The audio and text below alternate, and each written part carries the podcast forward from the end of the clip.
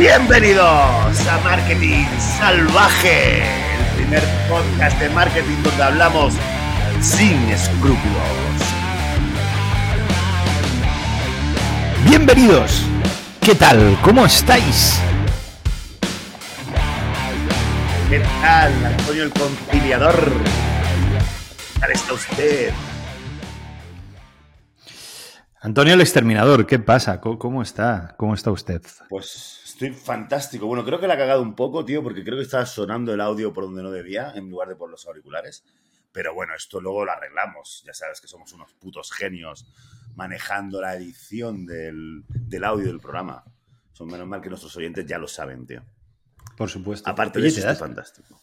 ¿te das cuenta que siempre nos saludamos de usted y luego nos tuteamos todo el rato? Incluso nos llegamos a insultar por el camino. Bueno, y lo, y lo que los oyentes no saben, macho, todo lo que nos insultamos preparando el programa. que es algo importante, ¿sabes? Pero vamos a ver, hijo puta, tal, no sé qué. O sea, es que te marinera, ¿eh? Sí, un día tenemos que vender el- tenemos que vender nuestro, bueno, todo el texto este de, porque nosotros utilizamos iMes- iMessage. Bueno, el anteriormente llamado iMessage, ahora llamado mensajes, en un alarde de originalidad por parte de ¿No se llama mensajes ahora? No, no, hace como 10 años que no se llama iMessage, pero desde que se murió Steve Jobs, creo. Pero oye, pero el, el nombre perdura. Pero bueno, hacemos esto, no, no, no porque nosotros tenemos dinero, tenemos cash, tenemos iPhone, no trabajamos con, con WhatsApp, ¿sabes? Como los pobres. Somos ricos, tío. Yo Ah, ahora no estamos vivo en la iVoox. abundancia. Hombre, Mira, por supuesto. ¿ves, ves ahí? ¿Ves ahí detrás el enchufe ese que cuelga? Sí, Ese es, ese es mi nivel. O sea, eso, eso- representa mi nivel de riqueza actualmente.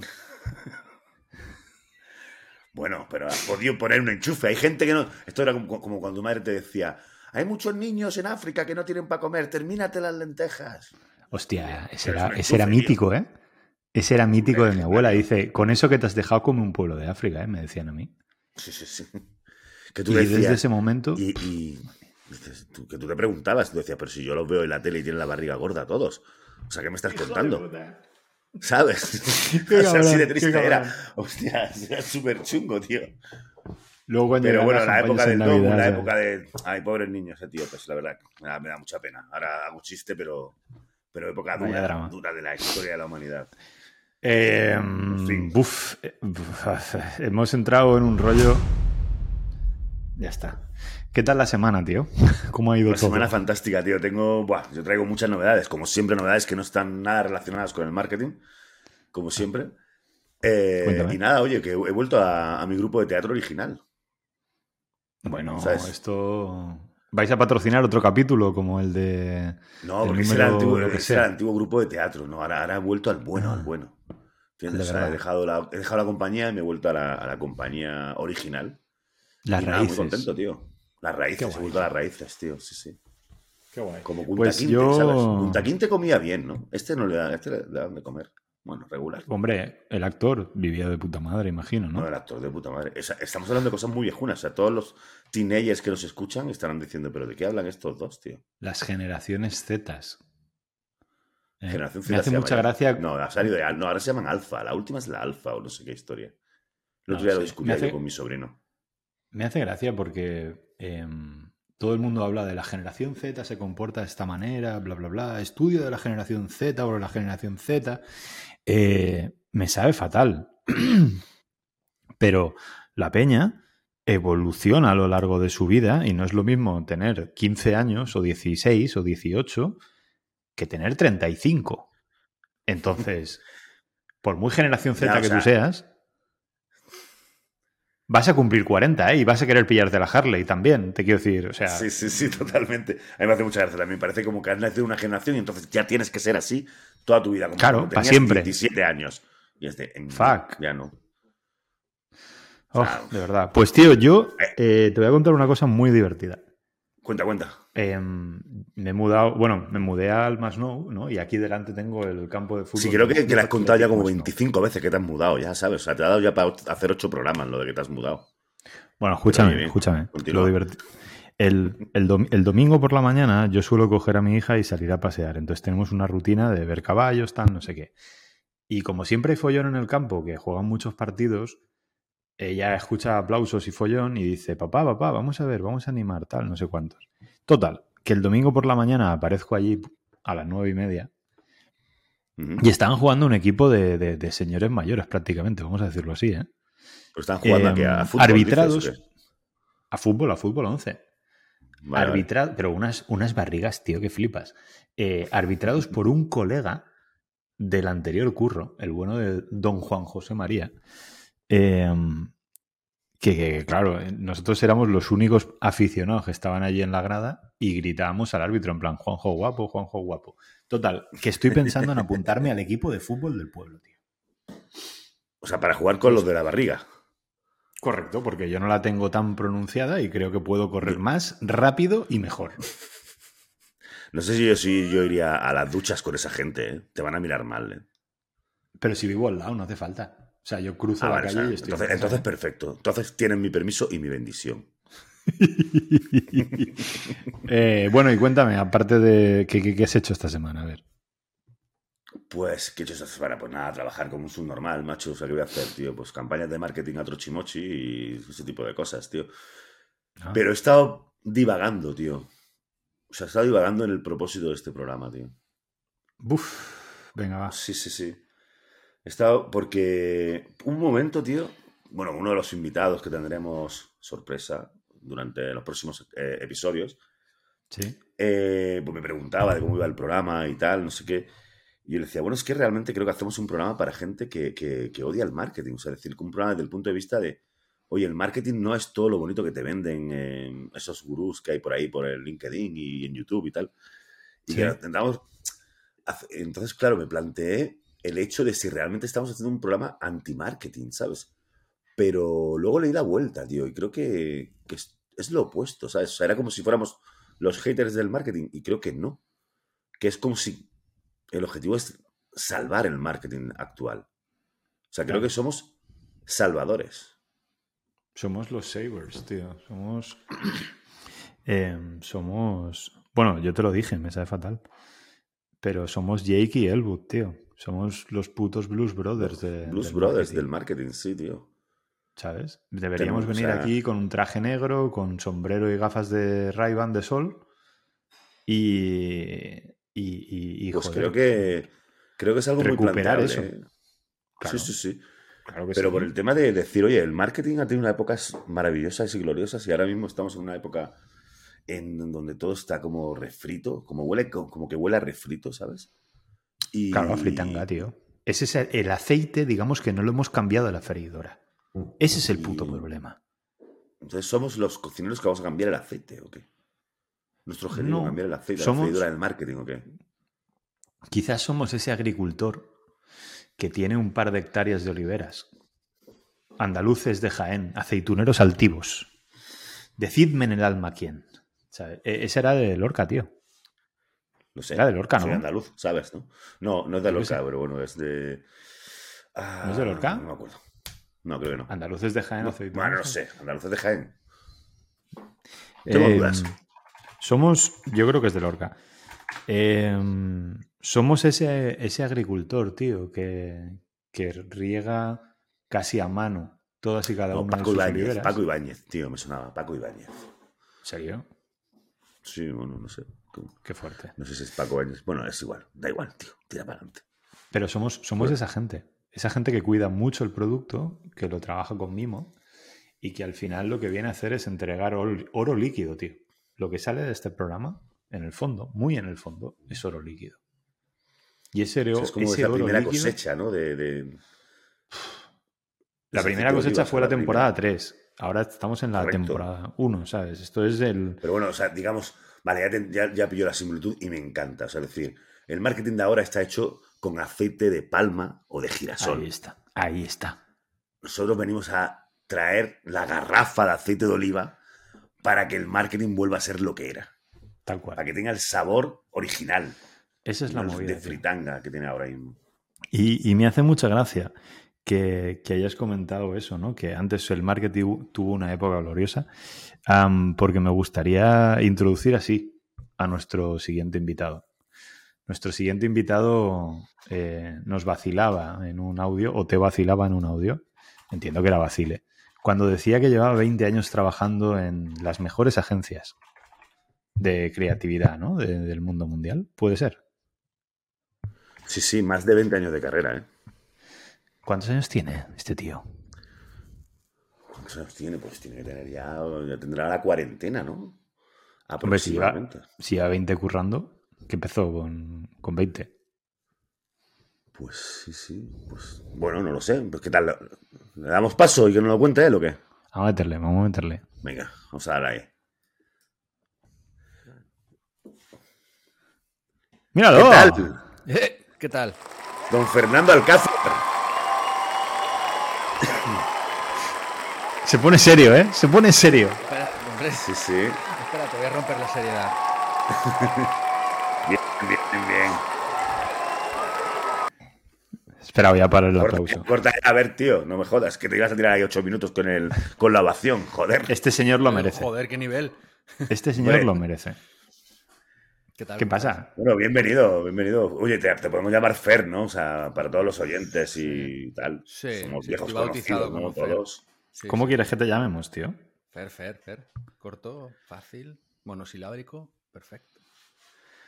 Oye, pues Fer, estábamos aquí eh, haciendo una pequeña introducción, tío, de, de quién es Fer Alcázar, pero creo que es una puta mierda la- cualquier introducción que podamos hacer nosotros y creo que lo más lógico es que te presentes tú, ¿no? Vale, pues me llamo Fer, me llaman Fer. Eh, toda mi. Bueno, voy a basar, voy a centrarme solo en, en mi carrera profesional, porque si hablo de mi vida. Tú sabes, general- te corto de primera ya, perdona. Sí, Tú sabes sí, que tu verdadero nombre es el que, como te llama tu madre, ¿no? O sea, no es. Bueno, mi madre me llama Fernando.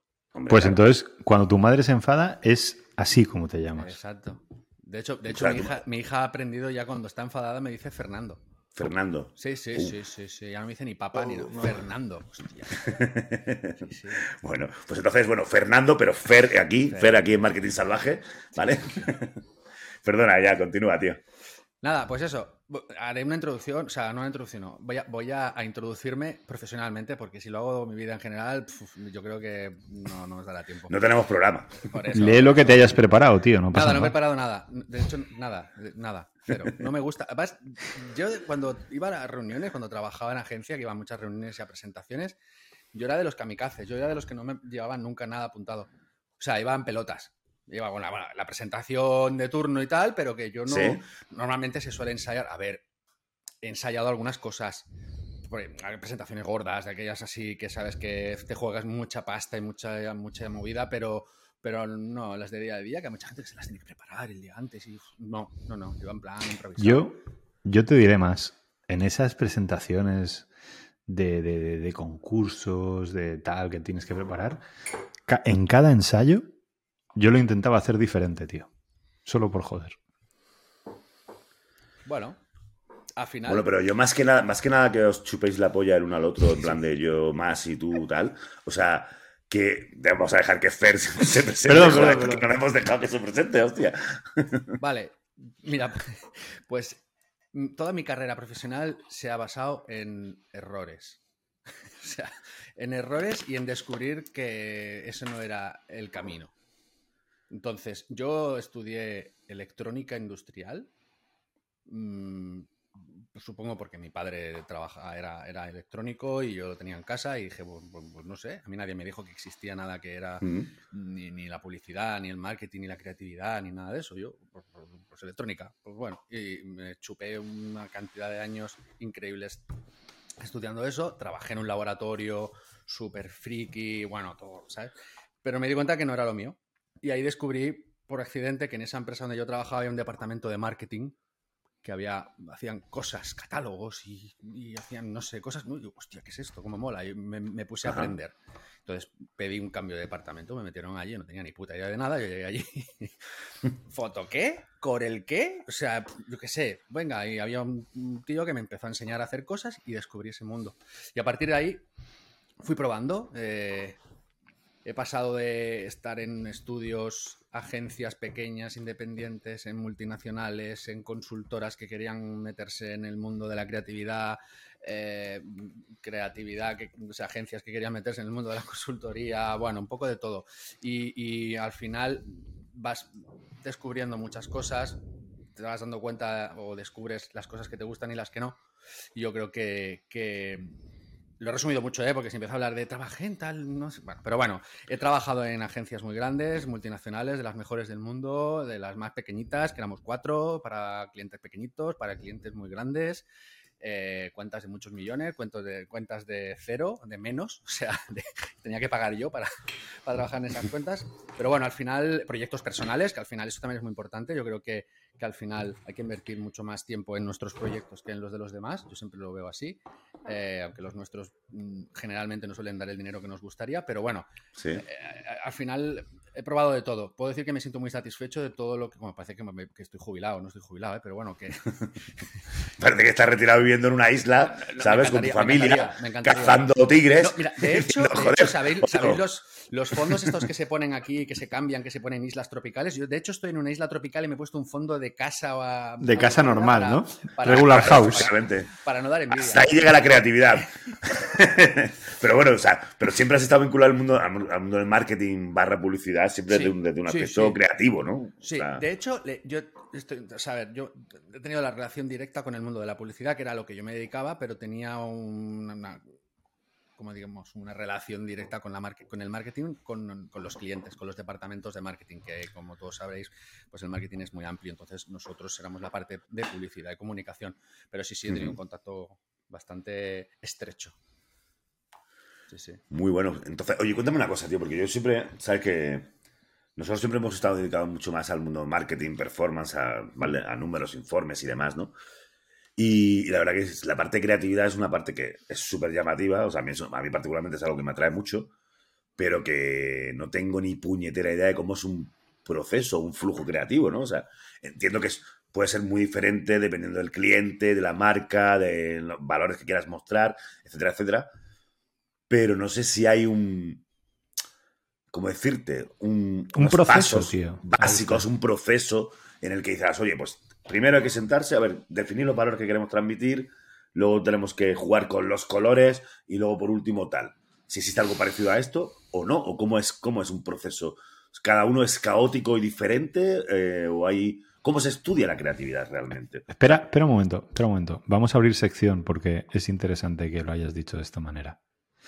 Vamos a abrir la sección. Bueno,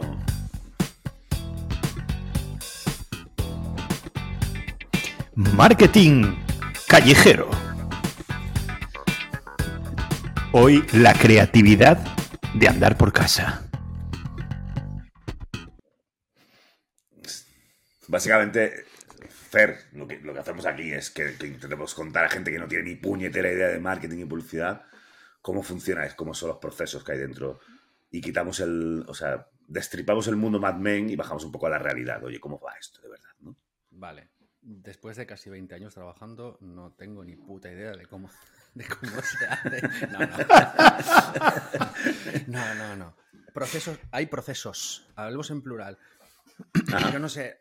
Realmente lo que son son muchas variables. Cada proyecto, cada cliente, cada agencia, cada manera de trabajar tienen, es muy diferente eh, y hay muchas variables que afectan al resultado o a la manera o al proceso. Sí que es verdad que se siguen unos, par- unos pasos, o al menos hay unas necesidades y unas, unas- unos elementos importantes a la hora de pensar en una campaña. Hablemos de una campaña. Es que, claro, puede ser una campaña de lanzamiento de un nuevo producto, de posicionamiento de una marca, de un reposicionamiento de una marca o de X. O sea, Entonces, digamos que el objetivo ya un poco te condiciona al proceso, ¿o qué? Claro, claro. O sea, al final, si, si, tú, si tú tienes eres una marca, tienes un produ- producto nuevo que quieres sacar al mercado y que, quiere que quieres que cumpla unos objetivos a nivel, de, a nivel de comunicación y de publicidad, pues nosotros necesitamos saber eh, qué quieres, qué tienes, ¿vale? Y ya está. Con esas dos es suficiente. ¿Qué quieres y qué tienes? O sea, ¿qué quieres? Es, pues quiero conseguir Ajá. que esta marca esté aquí, que tengo esta pasta, tengo esta marca, tengo estos medios, tengo esto, es lo que, de lo que yo dispongo. Entonces nosotros con eso y con el presupuesto, la pasta que hay, porque muchas veces quieren cosas muy grandes con cuatro duros, eso... Ya. eh, pero bueno, eh, es complicado, a veces nos piden eso, hacer obras de, o sea, ¿cómo se dice? Magia, básicamente. No, Pedi- magia no. Le piden peras al olmo al final. Sí, ¿no? bueno, bien, el, el clásico, el clásico de, Mira, es que he visto un anuncio muy chulo que me gusta mucho de Nike, del, yo qué sé, del lanzamiento de las nuevas zapatillas. Que, que sale Cristiano Ronaldo con el Ibrahimovic este, no sé qué, bueno, no Sí. sé, bueno, no- no- de fútbol soy muy chungo, o sea, em, pero bueno, y, y te vienen con esa referencia y me dicen, mira, es que nos mola mucho este rollo. Digo, ok, vale, muy bien, ustedes de puta madre, pues fantástico. ¿Cu- ¿Cuánta pasta tienes? No, mira, es que tengo 15.000 euros para hacer esto. Claro, digo, mira, 15.000 euros es lo que ha costado sentarse y reunirse con el realizador que ha hecho Ha sido, lo- el- ha sido la comida para sentarse sí, con, sí. con el esa tío este reunión de hora y media, esa reunión de hora y media con todo el equipo de producción es lo que ha costado esto, 15.000 euros. Bueno, pero ¿no crees que es inevitable? O sea, es decir, ese tipo de cosas, de aproximaciones de clientes novatos y tal, o noveles, es lo Hostia. inevitable. Es es decir, oye, quiero un anuncio como el de Nike, que tú decías, o como el de Apple y tal. Dices, macho, A mí esta me gente llevan parece pensando muy- aquí Pero- ocho meses para este anuncio, Eh, ¿sabes? Sea, esto, esto que has dicho de, de- de marcas, mm, ¿cómo has dicho? ¿Noveles? ¿O cómo has dicho? No, no, no, digo de- del anunciante novel, Sí, ¿vale? Que, que se fija en gente que lleva haciendo publicidad cu- 50 años pero a mí me parece que... y con unos presupuestos brutales, ¿no? Si tú eres el responsable de una marca, Sí. O sea, si tú eres una persona que, que la marca depende de tu criterio, de tus decisiones, eh, tienes que tener muy. O sea, tienes que ser una persona, joder, que tienes que saber muy bien lo que estás haciendo. Es una cosa muy seria. Una marca es una cosa muy seria.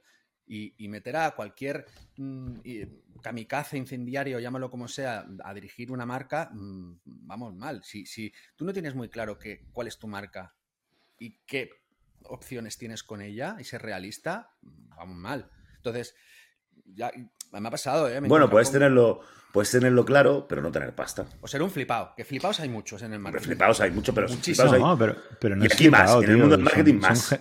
Ge- no, es que gente es con gente que no gente respeta con- al, gente al trabajo de otro, no tiene más.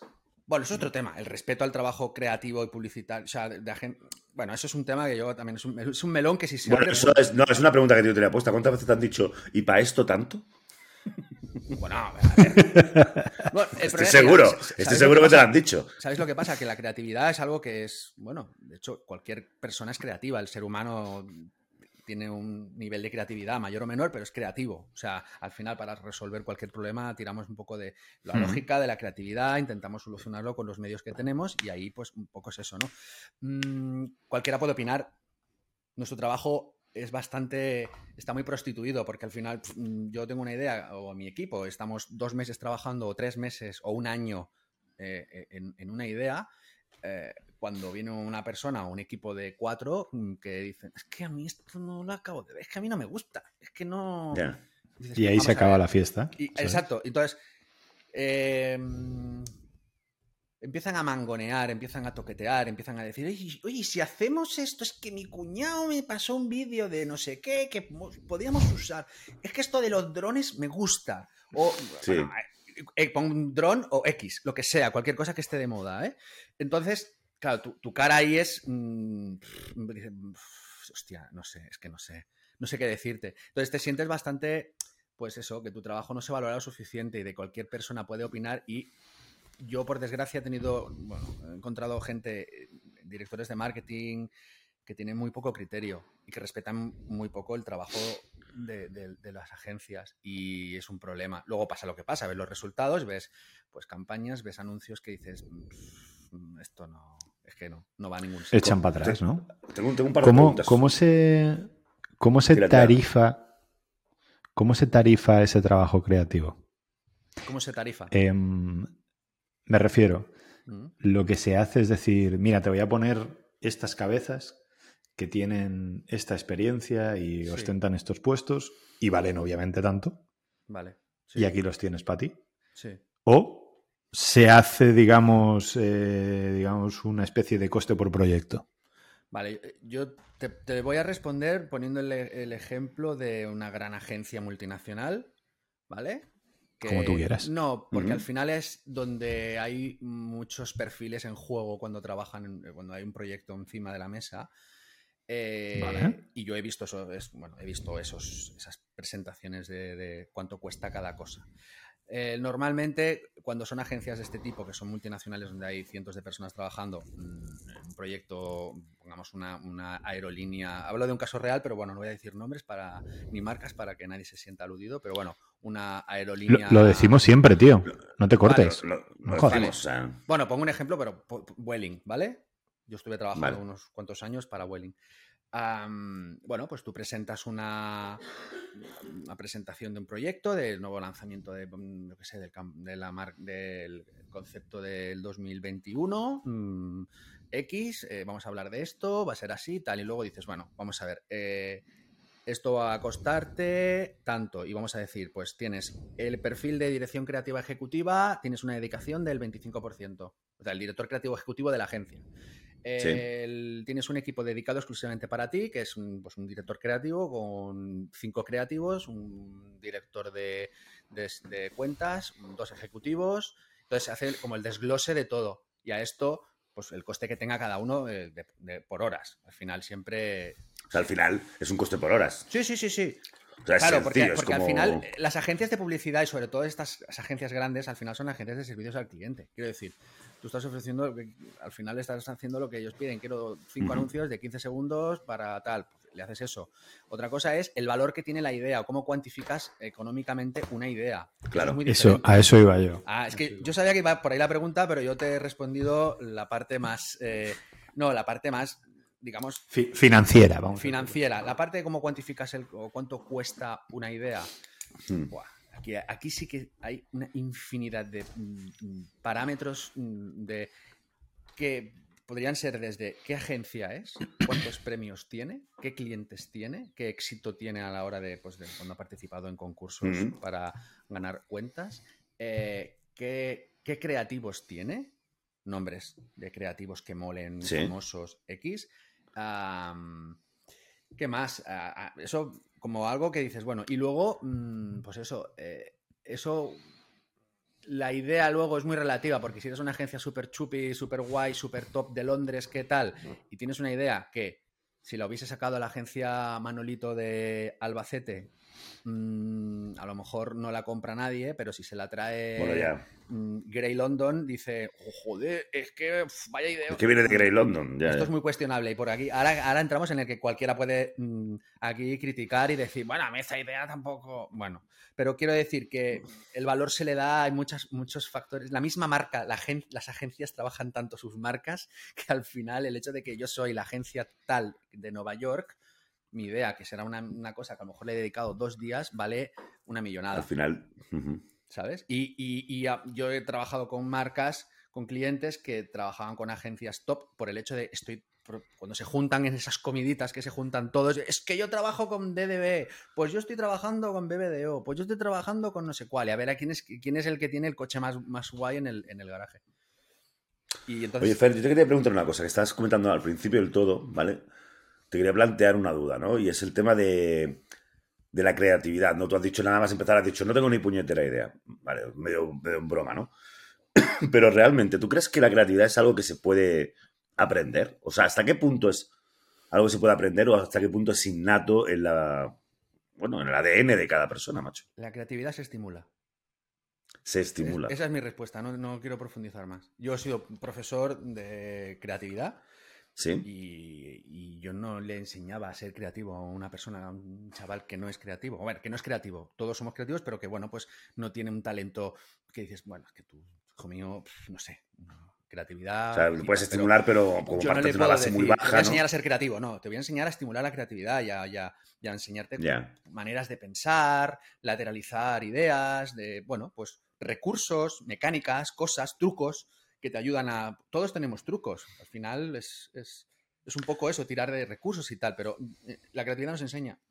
Entiendo que, que el hecho de tener experiencia, o sea, de, tener muchos años creando ideas, enriquece para que a la hora de que tengas un poquito de creatividad sea más sencillo. Es decir, sea más. eh, que esa creatividad esté más incentivada, como tú dices, ¿no? Es decir, como ya he hecho, llevo 20 años haciendo ideas, ostras, pues ahora sacar una nueva idea, pues va a tener ese punto más de brillantez, ¿no? De. ¿O qué? Es una cuestión, ¿eh? Lo, lo he lanzado- lo he preguntado muy mal, ya lo sé. Pero era una duda de como tal. Bueno, no sé. ¿Dó- creo dónde que está la pregunta, si su señoría? o sea, voy a intentar, voy a intentar sacar de todo lo que me has dicho eh, entender la pregunta. No, no. Básicamente, si, si la experiencia dota a la creatividad de alguien, dota a alguien de mayor creatividad.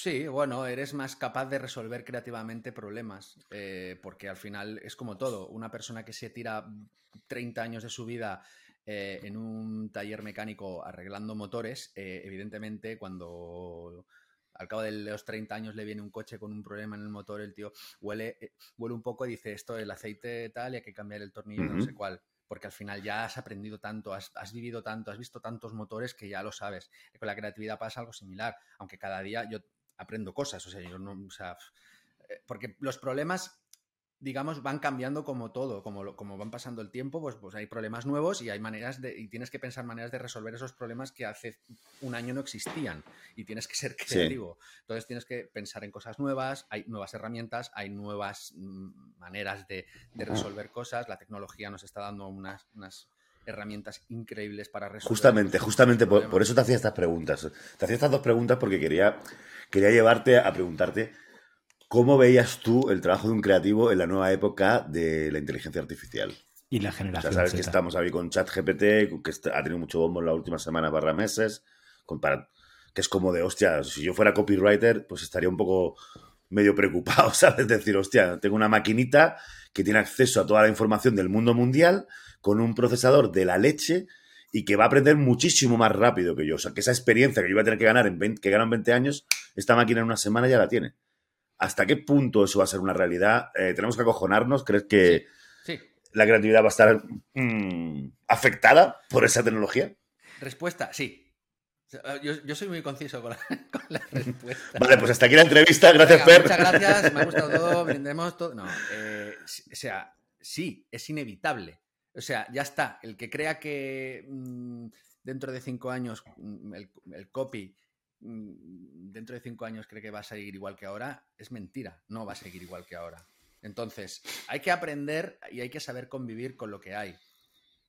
Y lo que hay da miedo a muchos. A mí me da miedo. Yo mm, pienso, no sé, mm, dentro de cinco años, no sé si me podré ganar la vida haciendo lo que hago ahora. No lo sé. Me lo planteo de verdad, no lo sé. Entonces, bueno, coqueteo con las herramientas, pruebo, miro a ver qué hacen. Eh, creo que... Mm, ¿Cómo crees que están a día de hoy? Supongo que jugado con ChatGPT o con estas cosas. ¿Cómo lo ves? Te ayuda bastante. Ahora mismo, ahora mismo, bueno, pensad que, por ejemplo, Adobe, es que claro, nos pensamos que ha, salido de, ahora de repente alguien ha pegado una patada a una piedra y ha salido esto de la inteligencia mm. artificial. Sí, se hablaba, hemos visto pelis, Asimov escribía cosas, sí, sí, se oía, pero bueno, esto me suena a ciencia ficción. Y ahora de repente, desde hace unos meses, ha empezado todo el mundo a hablar de la inteligencia artificial, pero, por ejemplo, Adobe lleva cinco años, cuatro o cinco años con, lo que llaman ellos los neural filters, que son unas herramientas que vienen en el, en el Photoshop que te permite pues, hacer eh, interpretaciones, recortes, rescalados de imagen utilizando inteligencia artificial y, y eso, bueno, ahora pues lo ves y nadie, nadie piensa en eso. Cualquier programa o aplicación de teléfono que te permite retocar fotos, eliminar fondos y, utilizar... Pero procesa imágenes y ya te, hace... Eh, digamos, le da un, toque creativo, digamos, eh, está basado en inteligencia artificial. sí, yo creo que ha llamado mucho más la atención que, sea capaz de responderte complejamente ahora, ¿no? Que ahora puedas hablar con ella. Entonces, como la gente ha dicho, era algo, era algo muy, muy curioso. ¿Has visto que me hace el Photoshop? Mira, mira, pongo una foto. Qué guay esto, ¿eh? Mira, me ha ahorrado mucho tiempo hacer esto. Nadie se está preocupando o nadie pensaba en que sí, sí, amigo, pero es que esto dentro de un nada te va a quitar tu curro. Tengo amigos que trabajan en concept de cine, haciendo, pues eso, personajes, creando historias y, hacen ilustraciones que se tiran una semana o dos semanas para hacer un personaje de una película. Eh, ahora con, con Journey, por decir uno, en 20 segundos. Tienes, a ver, y aquí ya entraríamos entre, hostia, el detalle, bueno. Mm, sí, tienes algo que efectivamente, que no, que no está terminado, pero... A mí me soluciona mucho. O sea, yo necesito, y además no me hace una, me hace cuatro imágenes, cuatro propuestas. Joder. Eh, textos. Mm, redacta, redáctame un texto de un hotel que yo tengo un cliente, por ejemplo, que tiene un hotel y que necesita que yo le explique Oye, pues redáctame un texto que me haga no sé qué. Eh, a tiempo real, me está haciendo un texto. yo puedo luego ajustar cositas. Evidentemente, si yo puedo hacer esto con una, herramienta, no voy a llamar a mi copy mm, que me hace los textos de contenido. Ya no lo llamaré, le diré. que, ¿Sabes? O sea, a ver, es que no. ¿Y no crees que deberíamos ir a apagarlas? O sea, desenchufarlas. No. O sea, por el, por nuestro, por el bien de nuestros hijos. No. Para seguir comiendo. No. Esto, esto me recuerda un poco a esa canción de, de Video Kill de Radio Star, ¿no? ¿Era algo así? Sí. Eh, Video Killer Radio Star, sí. Al final. Y ahí sigue, tío. Exacto. Eh, Bueno, yo sé que yo sé que Antonio tiene vinilos. ¿Tienes vinilos? ¿O no tienes Bastante, sí, sí. ¿No? Soy un clásico, obviamente. Quiero decir, eh, y ahí están los nostálgicos. Yo creo que se quedará la, la- la creatividad analógica, no, pero la creatividad humana tendrá un valor, pero se quedarán cuatro gatos de los millones que hay ahora. Ya. Mm, Pero Bueno, es- por un lado, por un lado está bien, ¿no? Quitará mucha mierdecita que hay. O sea, es gente que ahora se considera copy, que son gente haciendo textos de mierda, por ejemplo. Sí. O sea, y entonces quedará lo bueno. Es como con los coches, ¿no? Ferra- se quedó Ferrari. Ferrari hace coches a mano. Oye, perfecto. Hmm. Volkswagen hace, en lo que tarda un- Ferrari en hacer un coche, Volkswagen hace 5.000. Bueno, vale. No se compara, son cosas diferentes. mi, mi preocupación no es si la inteligencia artificial va, va a jodernos el trabajo a los creativos y tal. No. Sí. Mi preocupación es que, eh, viendo la creatividad que hay a día de hoy en general, y hablo muy en general, hay cosas que se hacen que son muy buenas, pero la mayoría de cosas no hay que hacer más que encender la tele, eh, ver cualquier canal de televisión mm, generalista y nos encontraremos una cantidad de anuncios que mm, no transmiten absolutamente nada. O sea, son Refrito. si a día de hoy con inteligencia humana salen estas cosas, pensad que la inteligencia artificial se basa en, el- en el- en la interpretación de datos y de Sí. data, información y de todo lo que existe. Si la base con la que trabajan es la basura que, que estamos viendo en la tele, me da mucho miedo que marcas se dejen llevar porque una inteligencia artificial haga una campaña para ti.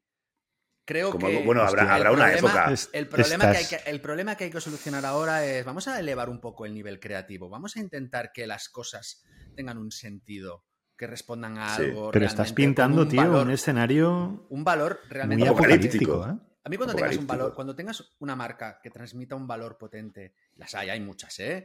Em, vale, pues dejemos que una inteligencia artificial trabaje, pero me- me- a- arreglemos el, el punto en el que estamos ahora. Se ha dejado, y hablo, ahora hablo, un- hablo de una cosa que es una, una crisis en el sector publicitario a nivel de agencias, de cómo están las cosas, eh, que está afectando mucho la calidad de lo que, está, de lo que se está haciendo. De hecho, es Mm. uno de los motivos por el que yo salí, y tengo muchos colegas que hemos salido de la publicidad, de, de trabajar directamente con la, en, en las agencias y para, para, para eso. Porque, porque Oye, Fer, tenemos que invitarte a, a otro programa para que nos cuentes Vale. tus proyectos, porque sé que nos hemos quedado sin hablar de un proyecto muy chulo que hiciste con un libro que, que hiciste. Cosas tan de puta madre como eso que tengo ahí. No sé si lo has visto. sí, sí. Que era maravilloso. un eh, todos esos proyectos que tú tenías, o que tienes, que tienes de hecho. Y lo que pasa es que nos vamos a quedar sin tiempo, macho, ya. Y tenemos una segunda. Una segunda entrevista, tío, para hablar de. Eso, es- digamos que hemos hablado el pasado de Fer Alcázar. Ahí Vamos a está. hablar del futuro, ¿no? De, de Fer Alcázar. ¿Te parece? Me parece fantástico Tío, Genial, muchísimas tío. gracias por, por aparecer por aquí hoy. a vosotros. Ha hecho mucha Un abrazo Eh, fuerte, una- Fer. una- un momento, un momento, un momento, un momento, un momento. Hay una pregunta más. ¿Por cuánta pasta, por cuánta pasta te vendrías a nuestra agencia si tuviésemos una? Es decir, ¿por cuánta pasta te cambiarías de curro? Uf, es una pregunta complicada porque justo ahora acabo Hostia de montar puta, mi. Acabo de mon- No, no, no, no. Eh, acabo de montar mi, mi- mi- mi propio chiringuito. Entonces ahora es por nada. O sea, ahora mismo. No, no, no, no, Decirte, no, no. Por un millón, no, no me refiero, por, por nada de. O sea, por ni todo el dinero del mundo, me imagino. O sea, bueno, o muchísimo Os dinero. voy a decir una cosa, ser. va, la voy a intentar responderlo de manera rápida y no ser muy crítico, pero bueno. Am, ahora mismo eh, no me interesa, muy sobrado, no me interesa el dinero, sino ahora estoy en un punto en el que prefiero tener una calidad de vida y hacer las cosas que a mí me gustan. Entonces no me iría a ninguna agencia de nadie, a menos que sea algo que diga, es que este sitio o este proyecto me interesa. Ahora mismo estoy en un momento en el que no, no me planteo cambiar por dinero. De hecho, dejé hace poco un proyecto que tenía con una agencia, me pagaba muy bien y dije, no quiero porque no estaba, no me sentía feliz. Entonces, Entonces estás en una época feliz. Eso Claro está de sí, puta tío. madre. Y nosotros lo celebramos. Claro que y yo, sí. y yo también. Muy bien. Pues un Marketing placer. salvaje. Para no perderte ningún episodio, síguenos Buenas, y señor. suscríbete Hasta aquí en hemos nuestros canales de Apple Podcast, Evox, Pero tiene que haber una Podcast, segunda Amazon parte. Music ¿eh? Y probablemente no hayan dos sin tres. Cuando Sí, sí, sí, tenemos que hablar de los proyectos nuevos, de, eso, de ese proyecto que estás montando ahora. Interesante, tío. Muy bien, pues nada. Chavalote. Señores oyentes, televidentes. Hasta luego. Besitos. Besitos.